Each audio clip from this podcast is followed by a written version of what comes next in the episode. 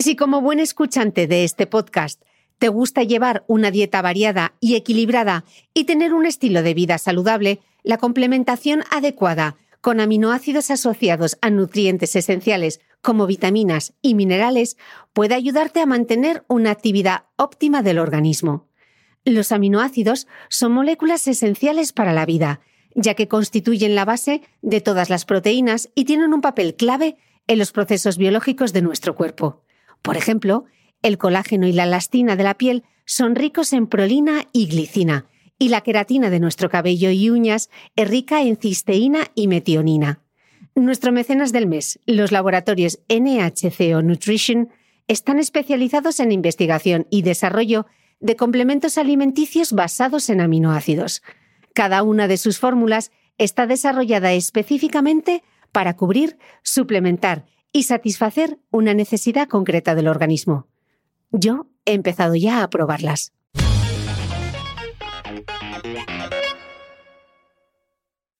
Esta entrevista pertenece a la serie especial COVID-19 que estoy grabando con distintos expertos de la salud.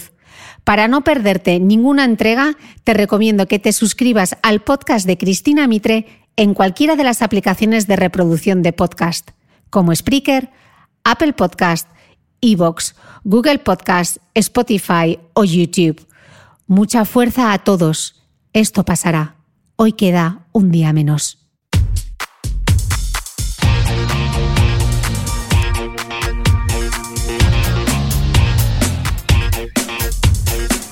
Hola, soy Cristina Mitre, periodista y autora del blog de Beauty Mail. Bienvenidos a mi podcast, donde todas las semanas charlaré con los mejores expertos de la cosmética, la nutrición, el fitness y el bienestar, para que te sientas bien y te veas mejor.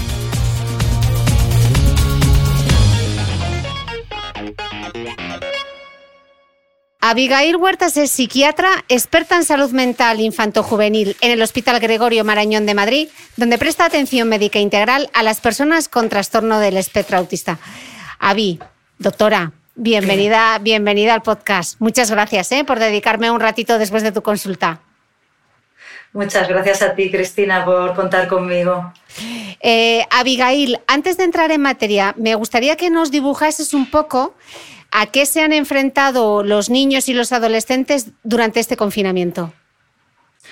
Pues eh, nos estamos enfrentando a una situación que no tiene precedentes eh, en la historia. Es una pandemia que a diferencia de otras previas, ha impedido a los niños y adolescentes seguir desarrollando su vida y su trayectoria personal, visitar a sus familiares, despedirse de los seres queridos que han fallecido, pero tampoco pueden ir a la escuela, pero en cambio están conectados digitalmente a toda la información disponible.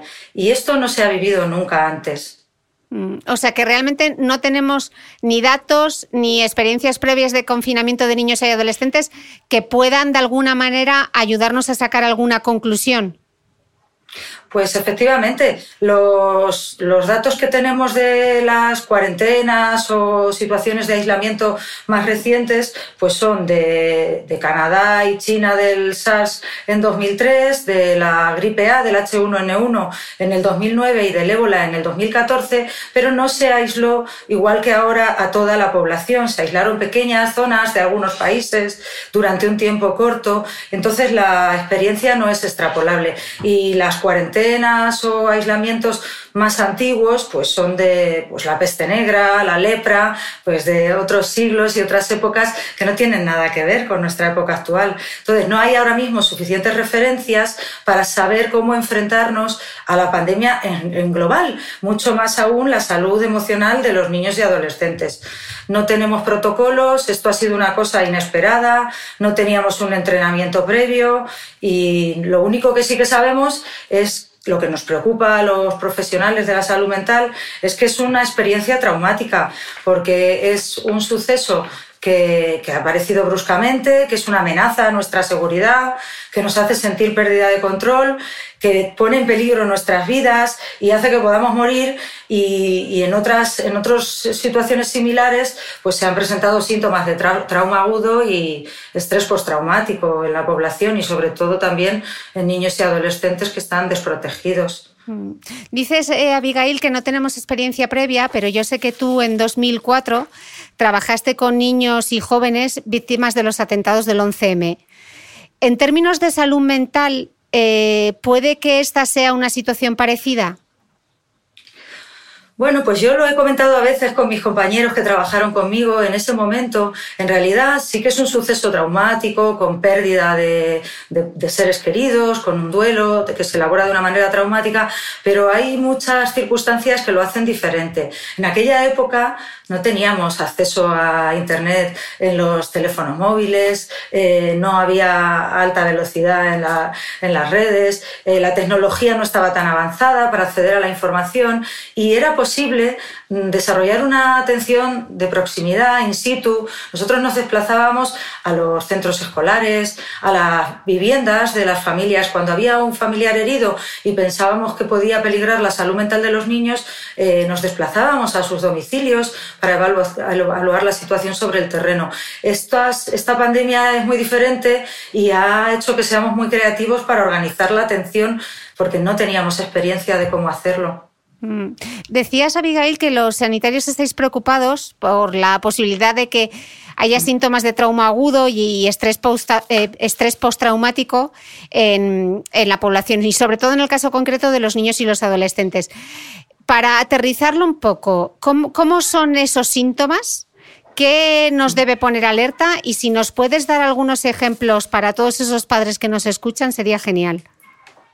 Sí, bueno, pues los síntomas de trauma agudo es lo que todos podemos experimentar, las personas sanas, que no tengan patologías previas, cuando están sometidos a una situación brutal y estresante, muy impactante. Normalmente, pues tanto los niños como los adultos pueden estar un poco preocupados, angustiados, eh, insomnes. Eh, pueden tener alguna pérdida de control, los niños pueden tener más rabietas, cosas así. Y esto es diferente al estrés postraumático. La mayoría de las veces el trauma agudo puede resolverse de manera natural si no persiste la situación estresante. En este caso, pues seguimos en una situación de, un poco de terror, de peligro de muerte, y eso hace que, se compliquen un poco más las cosas. Pero normalmente cuando todo vuelve a la normalidad, esos síntomas suelen ir desapareciendo en personas sanas. Y en cambio el estrés postraumático traumático, pues son mm, síntomas que aparecen a largo plazo, que producen cambios importantes en los niños, en este caso, en su desarrollo evolutivo, paralizan su evolución, su crecimiento emocional y, muchas veces asocian, pues si quieres lo, hablamos un poco más con detalle, pero pesadillas, fenómenos de reexperimentación, como eh, revivir lo que han sufrido y, claro, es lo que tienen que estar pendientes las familias probablemente es observar en los niños si hay cambios muy importantes eh, en relación con la situación previa que tenían estos niños. Si hay cambios bruscos en sus emociones, en su conducta, cosas que les preocupen. Sobre todo es estar alerta. Mm. Decías que una de las características de esta situación es que ha sido como un trauma que, ha irrumpido de, forma brusca en nuestras vidas. Eh, ¿Hay algo en particular en esta pandemia que vaya a tener un impacto directo sobre la salud mental? Pues sí, la verdad es que quizá lo que más nos preocupa a los clínicos es la dificultad que han tenido eh, las personas para acceder a los recursos sanitarios y de apoyo sociocomunitario. Eh, la cuarentena, el confinamiento, el aislamiento en muchos casos ha impedido que personas eh, que estaban sufriendo tanto físicamente como a nivel emocional, tengan un acceso fácil a los recursos de ayuda. No han podido desplazarse a pedir ayuda cuando lo han necesitado. A veces han tenido que gestionar la incertidumbre y valorar ellos el, beneficio-riesgo de salir de su vivienda para pedir ayuda. Si, hasta qué punto es importante lo que me está sucediendo como para romper el confinamiento y desplazarme a pedir ayuda. Y a veces se han encontrado que los recursos a los que han acudido se encontraban temporalmente cerrados porque ha pasado un tiempo de impacto inicial hasta que la administración y los recursos se han podido organizar. Y eso mm. quizá es lo más preocupante. Y los, estamos hablando de los niños y los adolescentes, Abigail, pero eh, en el caso de los adultos, ¿cómo hemos reaccionado en este confinamiento? Pues en realidad en este confinamiento, como en casi todas las situaciones traumáticas o estresantes previas, siempre ha ocurrido lo que yo ya había visto en momentos previos.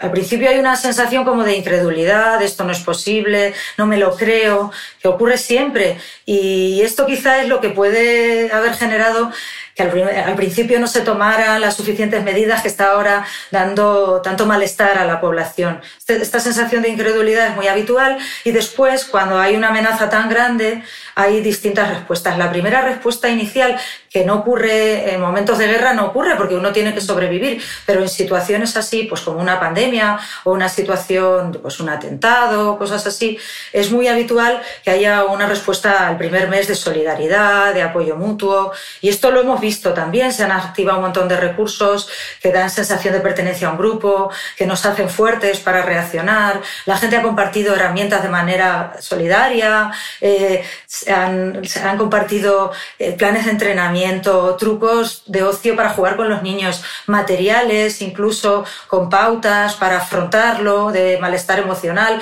materiales que han elaborado psicólogos. Eh, incluso ha habido una rueda de voluntarios médicos que han estado dando respuesta a través de correo electrónico a la gente que lo haya necesitado para evitar acudir a los servicios médicos y no saturarlos. Y esto ha hecho que podamos un poco reconciliarnos con el ser humano y sentirnos bien. Pero después de un tiempo prolongado ya de confinamiento, ha surgido como era de esperar y como ocurre en otras ocasiones, por ejemplo, en momentos de conflicto, cosas así, que tienen que estar pues, refugiados, eh, pues una, una, sensación ya de agotamiento, se normaliza, lo que para nosotros ahora es extraordinario, pues ya nos hemos acostumbrado y se van desarrollando rutinas que hacen que la empatía y la compasión se vayan agotando. Baja la solidaridad y empieza a surgir el interés individual, se va uno polarizando socialmente y se empieza a usar la catástrofe para intentar movilizar a sociedad con un interés particular. Quizá es lo que estamos viviendo ahora, ya que han pasado pues unos meses, y entonces es cuando empieza a surgir el malestar emocional en la gente.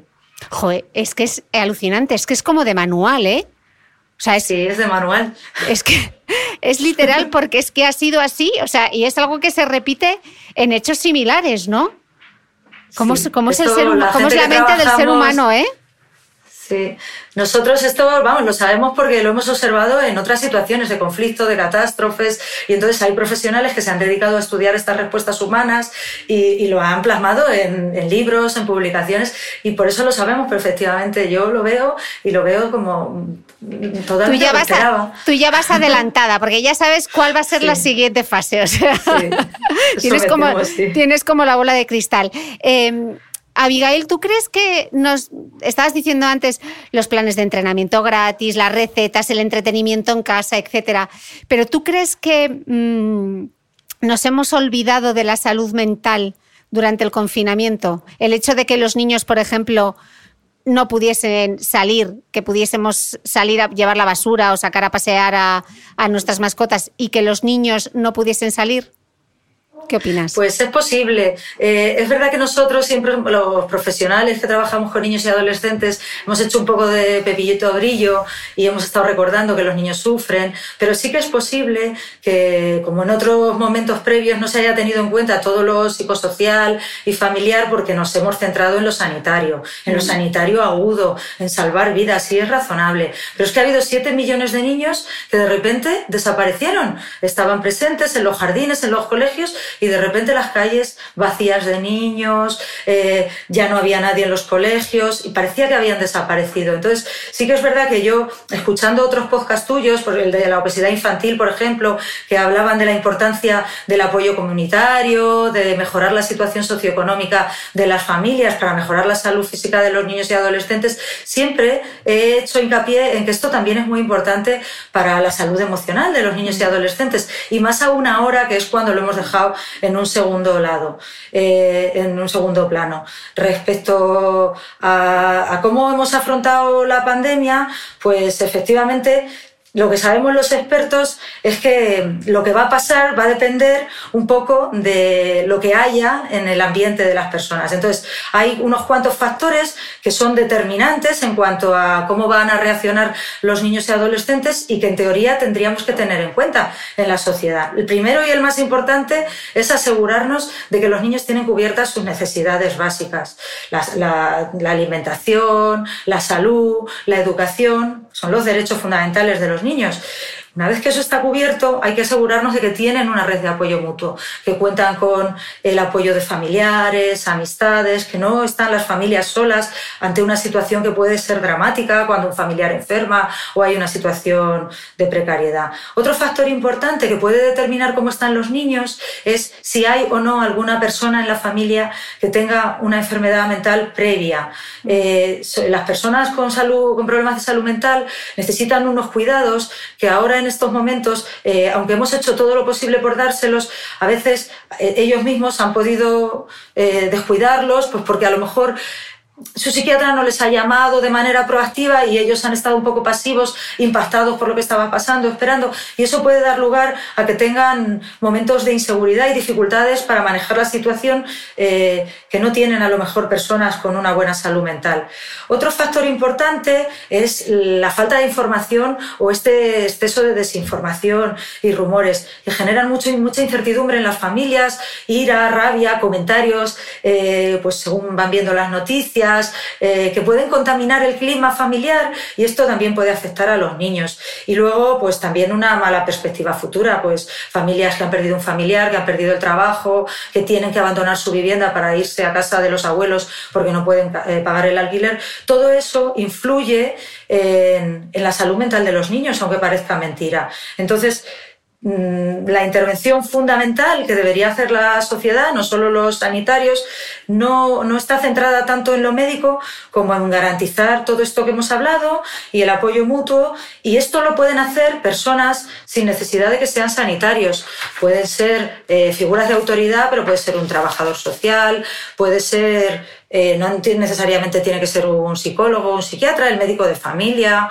La atención primaria es muy importante. Estas personas pueden ayudar a las familias a, a desarrollar su resiliencia, ayudarles a tomar decisiones, a tener sensación de que resuelven las crisis de manera eficaz, que se enfrentan a las tareas difíciles y lo hacen adecuadamente, que van superando retos, que van destacando sus puntos fuertes, ayudarles a elaborar planes de acción o planes de emergencia. Yo cuando el 11M sí que me acuerdo de hablar con los niños y las familias, pues vamos a tener un plan de acción si ocurre algo inesperado. Imagínate que hay una explosión en el edificio.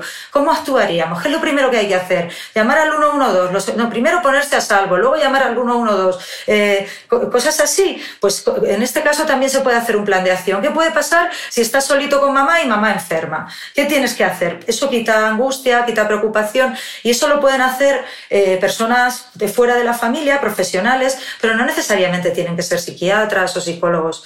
Hay, eh, reforzarles, eh, ajustar expectativas, ponerles metas realistas. Quizá ahora no es un buen momento para decidir de manera impulsiva un cambio de centro escolar sin saber si se van a incorporar en horario completo o no. Quizá no es un buen momento para decidir eh, un cambio de domicilio, aunque hayamos pasado Mm, pues muchas mm, estrecheces en el confinamiento. Quizá primero hay que sentarse, reflexionar en por qué hemos tomado esa decisión, si podemos asumirlo económicamente. Eh, mm, también abordar los síntomas puntuales físicos que pueden surgir, el dolor de cabeza, un poquito de ansiedad, de desazón, pues manejar herramientas de respiración, de relajación. Eso cualquier profesional entrenado puede ayudar a las familias con estas técnicas o aplicadas a niños o adultos y, luego pues legitimar las emociones que, sientan de miedo, de rabia y acompañarles en las pérdidas, en los duelos normales, que lo normal cuando pierdes un familiar es estar triste. Y luego pues estas dudas y remordimientos, no sé si hice bien, no sé si tenía que haber extremado la higiene porque me contagié, eso lo puede afrontar cualquier autoridad de la sociedad sin que sea un personal sanitario, pero que puede apoyar a las familias desde su posición como de profesional, de apoyo o de recursos sociofamiliares. Y luego creo que esto lo están haciendo bien, es mi sensación. ¿eh? Es un poco el come-come que yo digo siempre, si tú estás bien, tu hijo está bien, si los padres están bien, los niños están bien. Yo creo que lo tenemos claro todos los profesionales y que lo estamos haciendo hasta ahora, esa es mi sensación. Mm. Eh, Abigail, yo me pregunto, ¿cómo podemos saber eh, si un niño tiene depresión o cómo se diferencia la depresión de ese trauma agudo que decías? ¿Qué diferencias hay? Bueno, pues es importante estar atento a cómo se sienten los niños porque es difícil que ahora mismo haya dado tiempo a que desarrollen un trastorno depresivo grave, pero sí que pueden sentirse tristes y preocupados. En cuanto al momento inicial, quizá es un trauma agudo, que es lo que ellos eh, comentaba, un golpe emocional que amenaza su bienestar. Muchas veces eh, no hace falta que el trauma ocurra al propio niño, puede ser a un familiar, a una persona cercana. Los profesionales lo llamamos trauma vicario. O sea, por ejemplo, un niño puede ver que la ambulancia llega al domicilio del vecino y que le pidan ayuda a su familia y la familia tenga que prestar atención a los vecinos, abrir la puerta. Y eso puede ser suficientemente impactante como para generar en el niño una serie de, de síntomas emocionales o, físicos, miedos, problemas de sueño, cambios de apetito, preocupaciones, inquietud, mal humor, eh, dolores de barriga, dolores de cabeza, despistes, rabietas. Todos estos son síntomas de estrés que la mayoría de las veces no necesitan una intervención. Es una, respuesta natural del organismo ante una situación muy impactante y lo natural es que se resuelva solo, aunque pueda parecer un trastorno depresivo. Y, los padres eh, ante, esas situaciones, cuando tienen alteraciones de sueño, cuando pierden el apetito, eh, dales una recomendación. ¿Qué deberían hacer? Pues eh, en principio los padres tienen que estar atentos a cómo se sienten los niños y luego tienen que gestionar también sus propias emociones, su propio malestar, cuidarse ellos. Entonces, yo creo que lo más importante que tienen que hacer es, si tienen dudas, consultar con un profesional. O sea, si están preocupados, no quedarse con la preocupación. A mí me han escrito por privado, eh, amigas que tienen niños, mira, está pasando esto, eh, no sé si me tengo que preocupar. Y muchas veces que un profesional te diga esto es normal, eh, lo, natural es que pase, está, estate atento a si esto se prolonga en el tiempo, si deja de comer, si deja de aprender. y, y con estas pautas así pequeñas en cada situación particular de lo que tienen que prestar atención, muchas veces eso ya tiene un efecto reparador y tranquilizador. Es verdad que el estrés no se manifiesta exactamente igual a todas las edades y a lo mejor eso, sí que merece la pena que, lo, que lo tratemos. En este podcast hemos hablado a menudo de las vitaminas y los aminoácidos y sabemos, entre otras muchas cosas, que hay nueve aminoácidos esenciales. Este mes nuestro mecenas son los laboratorios NHCO Nutrition, cuyo nombre está formado justamente por el acrónimo del nitrógeno, hidrógeno, carbono y oxígeno, las moléculas base de los aminoácidos. Estos laboratorios, gran referente en Francia, están especializados en la investigación y desarrollo de complementos alimenticios con fórmulas basadas en aminoácidos, sustancias clave en los procesos biológicos de nuestro organismo su equipo científico ha desarrollado una extensa gama de productos que dan respuesta a necesidades nutricionales específicas, gracias a la combinación de aminoácidos con otros micronutrientes como vitaminas, minerales y extractos de plantas. Pregunta en tu farmacia por los complementos alimenticios de los laboratorios NHCO Nutrition y encuentra un producto para tus necesidades. Yo ya lo he hecho.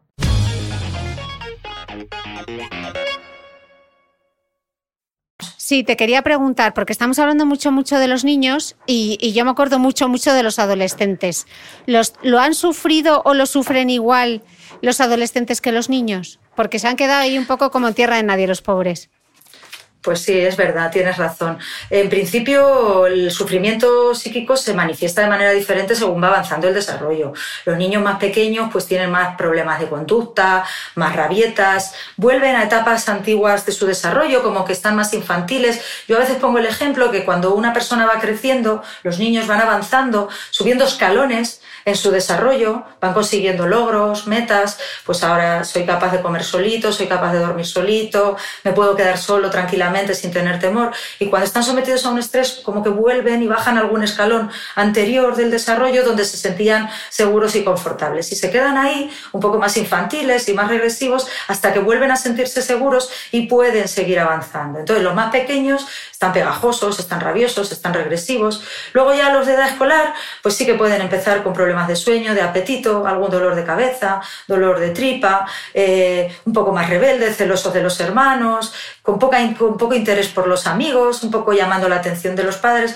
Y los adolescentes, sobre todo, lo que suelen hacer es, tener más síntomas físicos, trastornos del sueño, eh, se aíslan mucho en, en la habitación de sus compañeros y muchas veces tienen o mucha energía o mucha apatía. Se descuidan un poco en la higiene también. Es verdad que como los niños y los adolescentes no expresan la tristeza igual que el resto de las personas, eh, pues sí, pueden pasar desapercibidos. El caso de los adolescentes son un poco los grandes olvidados. No sabemos si son adultos, si son niños, ellos están un poco en medio, no saben qué se espera de ellos y hasta la administración no sabe dónde colocarlos en los horarios de salida. Si se quedaron sin franja horaria, los pobrecitos, para salir a caminar. Ahí Parecía que estaban castigados. los, de, los de 14, los de 14 no existían. sí, sí. Sí, sí, es verdad.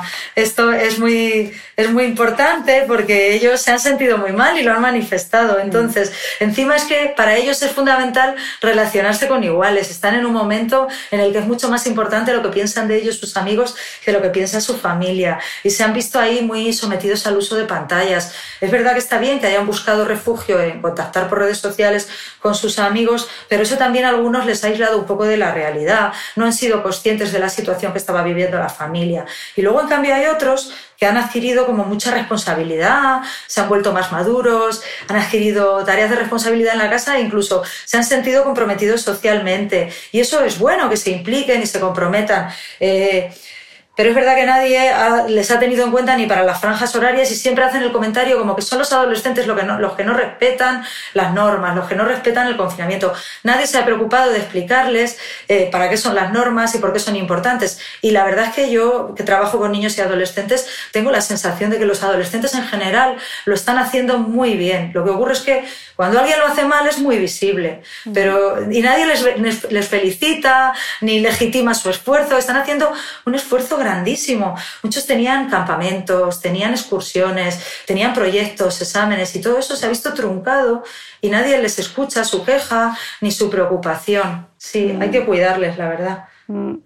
Estábamos hablando antes de de gestión de las propias emociones por parte de los adultos, porque si un adulto está bien, sus hijos van a estar bien. Entonces, me lleva a preguntarme, Abigail, si, si es bueno que lloremos delante de nuestros hijos y si, por ejemplo, estamos preocupados por la situación económica de la familia, ¿debemos compartirlo con ellos? Y en el caso de que sea así, ¿cómo hay que adaptar el mensaje? Claro, pues sí, eh, nosotros tenemos que expresar nuestras emociones porque las tenemos y los niños son como yo también pongo a veces el ejemplo que son como esponjas o como antenas parabólicas, ellos perciben que pasa algo, no saben muy bien qué es lo que está ocurriendo y muchas veces no saben si tiene que ver con ellos, si tiene que ver con la situación. Entonces, eh, lo natural es que podamos expresar las emociones, que yo creo que en otros momentos tú también has tocado en el podcast eh, cómo nos sentimos y cuáles son las emociones, pero no pasa nada, porque porque la recordemos, los padres están teletrabajando o han perdido su trabajo, están intentando hacer los deberes con sus hijos, cuidar del hogar, cuidar de sus familiares enfermos o sin medios para moverse, con problemas económicos, y esto necesariamente les tiene que afectar, así, como el miedo a enfermar. Entonces, tendrán emociones desagradables que habéis eh, repasado en otros momentos, la tristeza, es una emoción útil porque nos ayuda a pararnos y a un poquito reflexionar y respirar y darnos cuenta de lo que está pasando para poder recuperar energía y, tener energía para afrontarlo. El miedo o la ansiedad nos ponen alerta y nos preparan para si tenemos que actuar, nos permiten estar atentos para reaccionar rápidamente ante un peligro. Y la rabia y el enfado pues también nos ayudan a defendernos cuando pensamos que se han vulnerado nuestros derechos. Lo que ocurre es que a veces estas emociones, que son normales y que, aunque sean desagradables, tienen una utilidad, empiezan a tener más perjuicios que beneficios y entonces ya dejan de sernos útiles. Entonces, tanto los adultos como los niños tenemos que afrontar todas estas emociones de una manera eficaz. La tristeza, ¿cómo podemos afrontar la tristeza nosotros y con nuestros hijos? Pues hay que mm. ponerse en acción. Eh, hay que intentar hacer actividades agradables, aunque sean de cortita duración eh, y aunque nos cueste mucho esfuerzo, hay que buscar un espacio para hablar de cómo nos sentimos. A veces en familia puede funcionar eh, trucos tipo el tarro de buenos momentos o apuntar en papelitos eh, la emoción que tenemos, doblarlos y guardarlos en un cajón, una manera de poner en palabras cómo nos estamos sintiendo y poder compartirlo. También se puede buscar un rato exclusivo, pues rato de pareja, rato con los hijos, como un rato que nadie nos moleste y que no interfieran otras tareas para poder hablar y que surjan, pues yo también me siento triste, esto es normal, cosas así. Dar un paseo en familia y sobre todo para combatir la tristeza hay que hacer uso del sentido del humor, de las risas y luego también de reconocerle al otro lo que está haciendo bien. Que tengamos, pues recibir halagos si estamos haciendo un gran esfuerzo, pues nos agrada y halagar a otras personas que lo están haciendo bien también es muy gratificante. Mm. Respecto a otra de las emociones desagradables que pueden estar afectando a las familias, el miedo, eh, lo más importante quizás es detectar a qué tenemos miedo. O sea, si tenemos miedo a contagiarnos, si tenemos miedo a la incertidumbre, si tenemos miedo de que nuestros familiares sufran, para poder ir afrontando ese miedo poco a poco, despacito, día a día, eh, tenemos que ser conscientes de lo, que nos atemoriza. Yo a veces les pongo a los niños, les hago un dibujo de una montaña, la montaña del miedo, les decimos.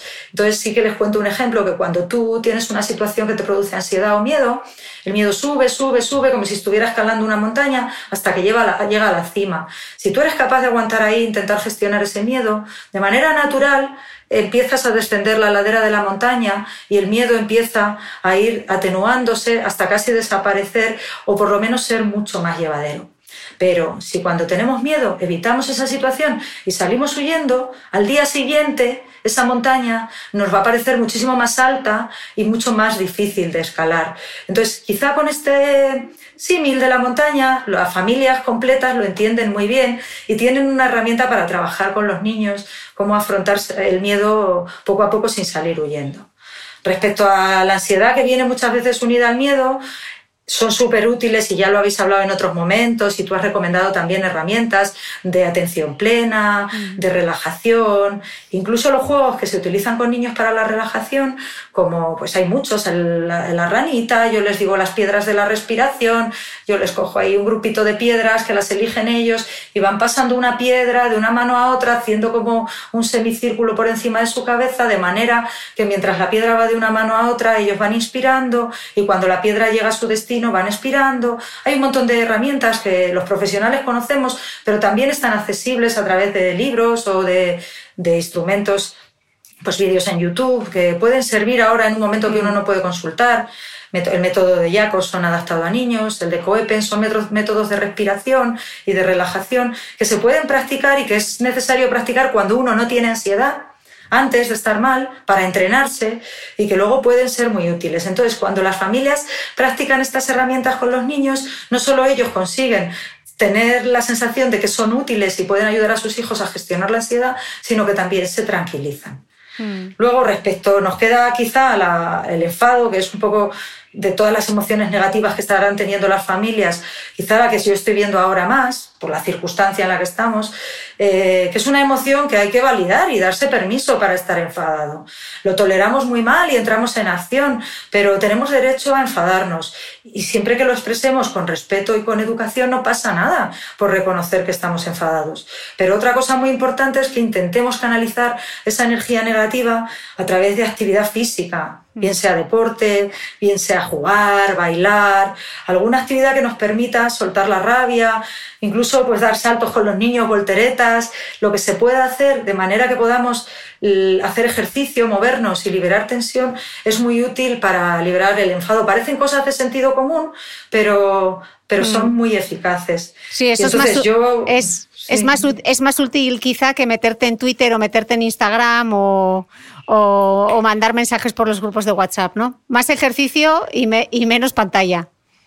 Requiere un poco de conciencia, de concienciarnos de que esto es necesario, pero es muchísimo más sano y mucho más eficaz para sentirse mejor que evadirse chequeando las redes sociales o mandando WhatsApp en cadena, cargados ahí de energía negativa, sin pensar qué efecto van a tener en la persona que los lee. Igual que tú estás a lo mejor con tu familia y te entra un mensaje desagradable que te cambia el humor y te condiciona cómo te comportas con tus seres queridos, si tú reenvías ese tipo de mensajes estás produciendo el mismo efecto en otras familias. Y hay un efecto un poco de ola negativo cuando es mucho más útil dedicar tiempo a cuidarnos, a liberar la tensión, a hacer ejercicio y luego nos sentimos mejor. Bueno, tú eres deportista y lo sabes, yo también, pero, pero es una herramienta que yo, es una prescripción de salud que hago con mis adolescentes.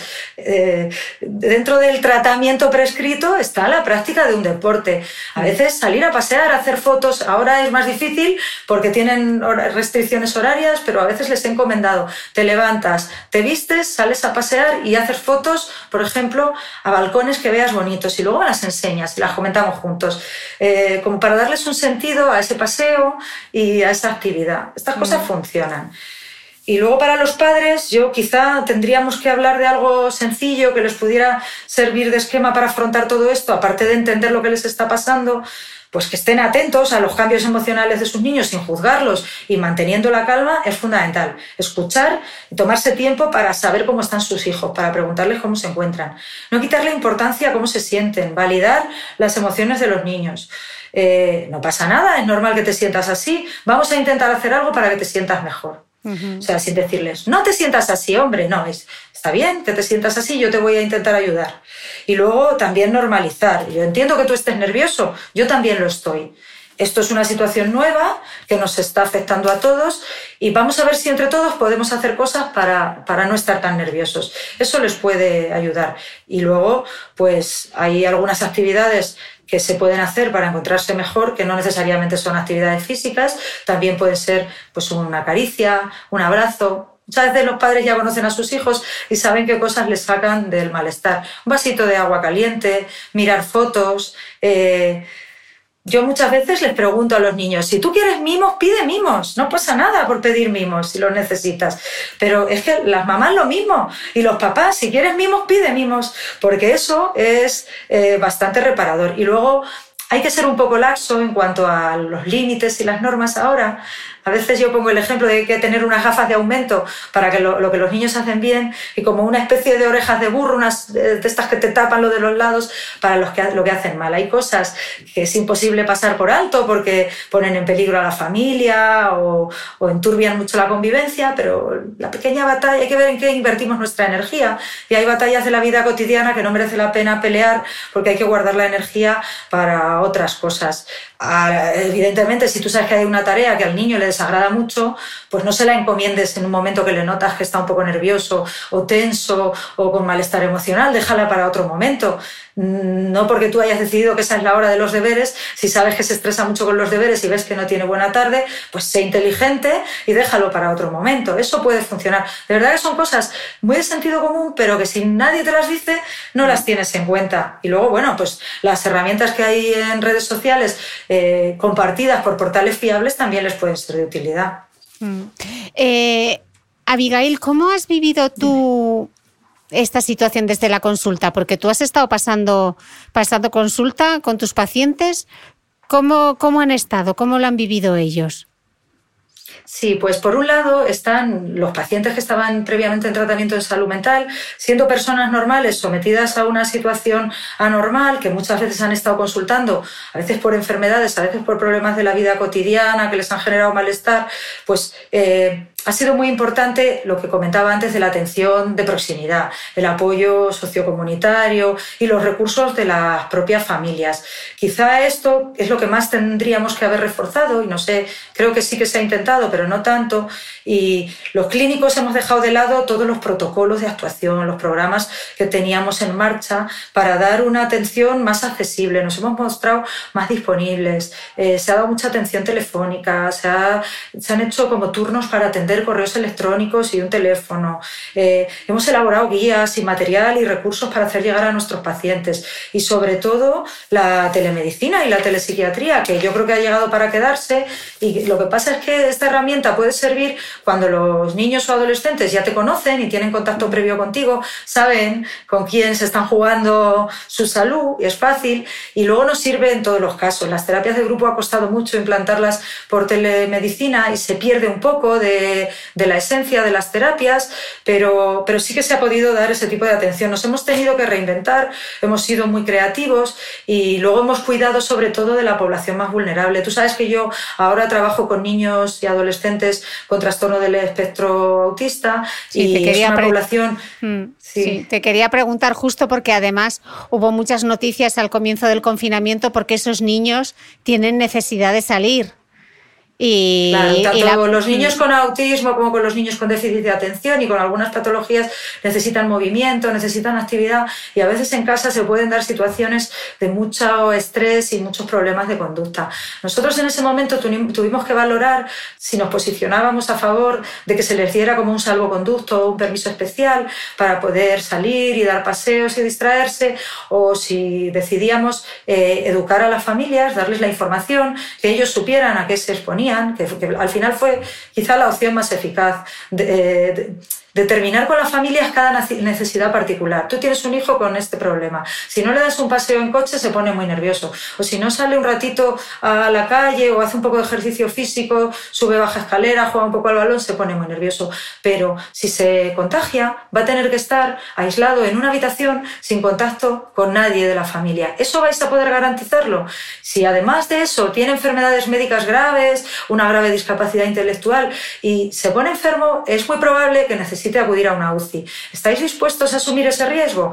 Entonces, en general, las familias eh, que ya son bastante eh, expertas en conocer a sus hijos han valorado muy bien beneficio-riesgo siempre que les hemos podido transmitir la situación real, el riesgo real, que no es un capricho, y ellos mismos han decidido autoconfinarse, incluso teniendo posibilidad de salir.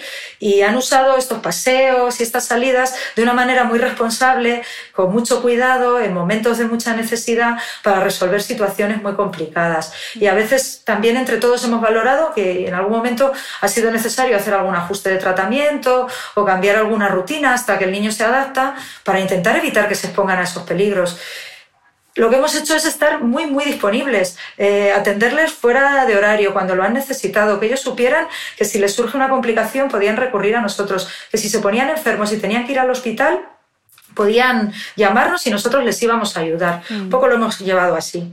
Eh, Avi, me viene a la mente ahora todas esas familias, todos esos cuidadores.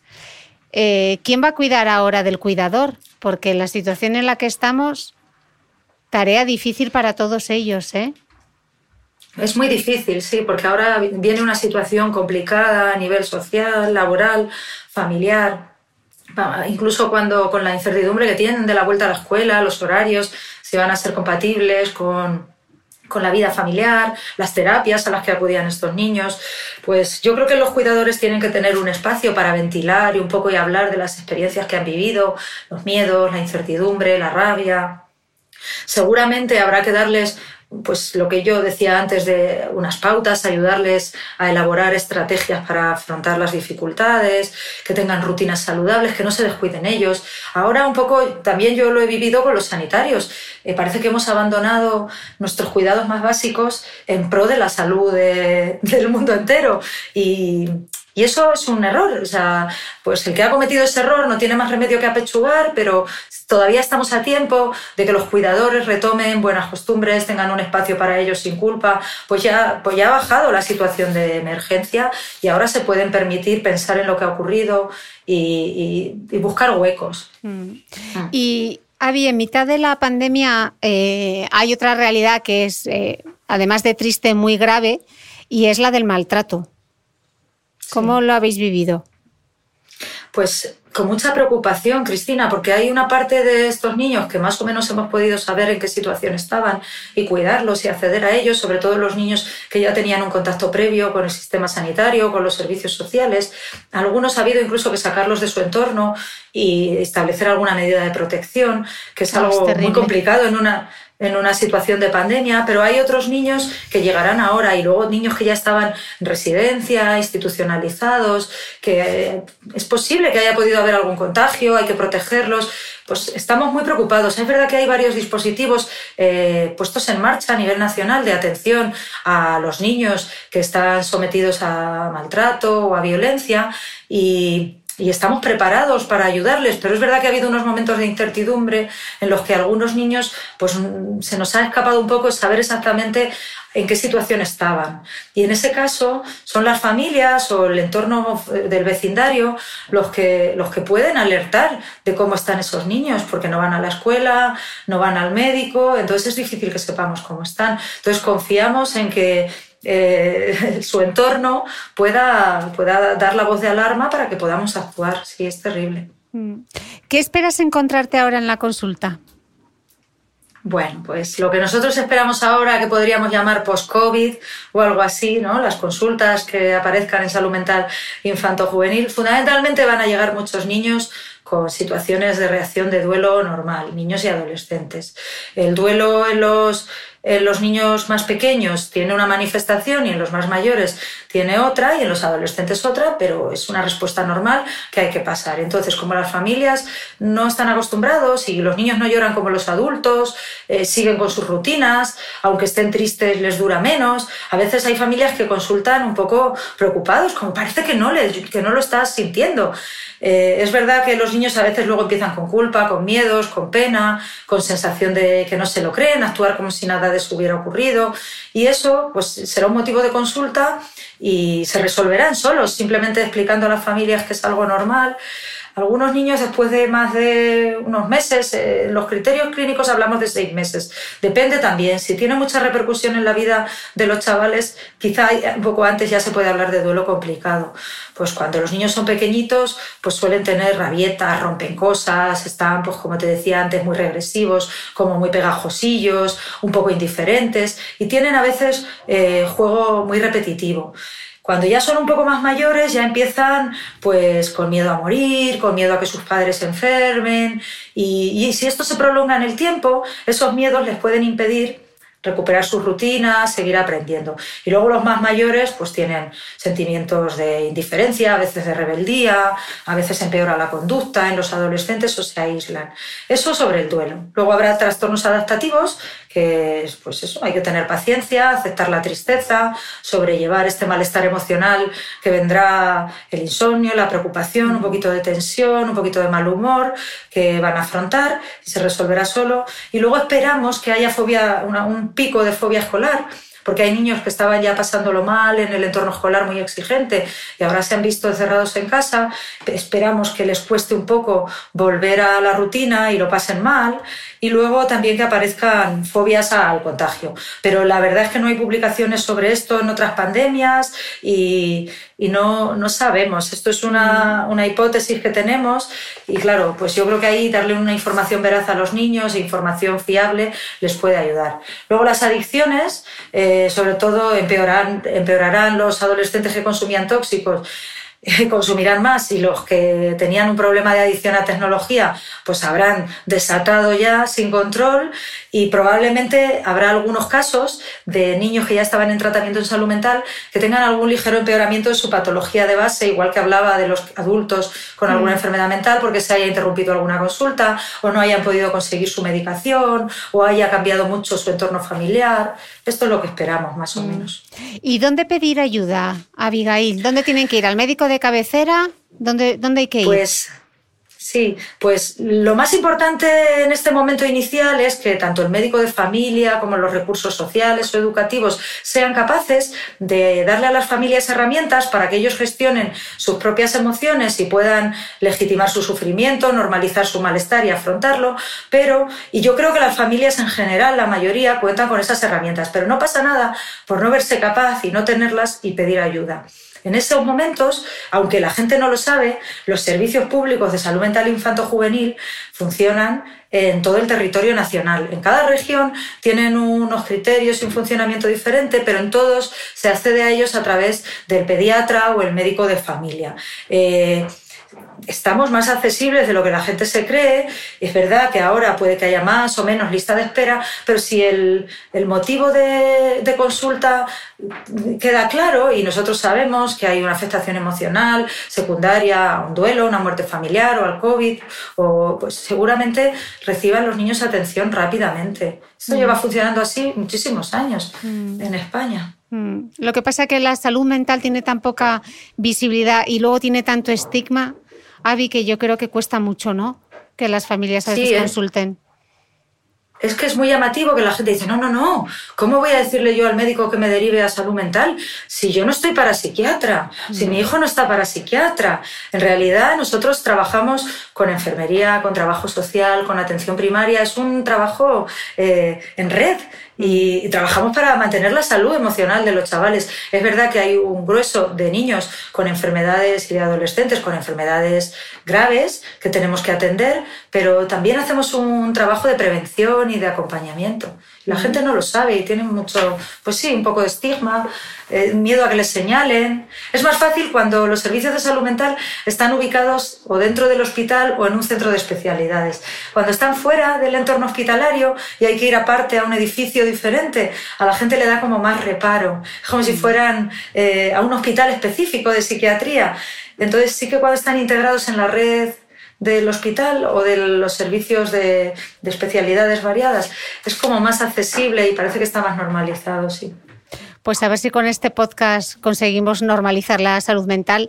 Eh, Avi, siempre me gusta pedirle a mis invitados que despidan la entrevista con un último mensaje. Así que te abro de nuevo el micro para que les, des, les des ese tip que quieres que se queden, esa idea. Pues quizá la idea más importante es que los padres y las madres son los que están capacitados para detectar el malestar emocional de sus hijos, eh, puesto que no están yendo al colegio ni al médico con asiduidad, y que yo confío y estoy plenamente segura de que están capacitados para gestionarlo. Pero que aunque hay que fortalecer a la familia como un espacio seguro, con recursos eh, y no ser paternalistas, si ellos consideran que necesitan ayuda, tienen que pedirla. Es preferible consultar ante la duda y que el profesional les diga esto es normal, se pasará, has hecho muy bien en venir, a quedarse en casa intentando gestionar el sufrimiento de los niños con la preocupación de si no lo están haciendo bien. Aunque yo de verdad confío plenamente en que la mayoría de las familias cuentan con herramientas suficientes para para, gestionar esta situación. A veces les protegemos demasiado y, entonces eso como que les hace más pequeñitos y se sienten menos incapaces. Eh, yo quiero transmitirles que confío en que son capaces de adaptarse y que cuentan con recursos suficientes, pero que si lo necesitan nosotros les ayudamos. Perfecto, Avi. Pues millones de gracias. Espero que la siguiente vez que te vea no sea a través de una pantalla, que sea con las tapatuecas puestas para hacer unos kilómetros juntas. Hombre, no lo dudes. Esto ya viene, a ser ahora mismo un compromiso.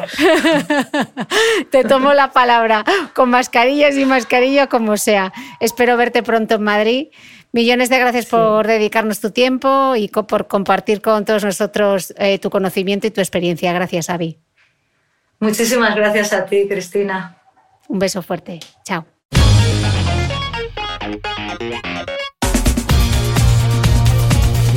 Para no perderte ninguna entrevista de esta serie especial COVID-19, te recomiendo que te suscribas al podcast de Cristina Mitre en cualquiera de las aplicaciones de reproducción de podcast, como Spreaker, Apple Podcast, Evox, Google Podcast, Spotify o YouTube.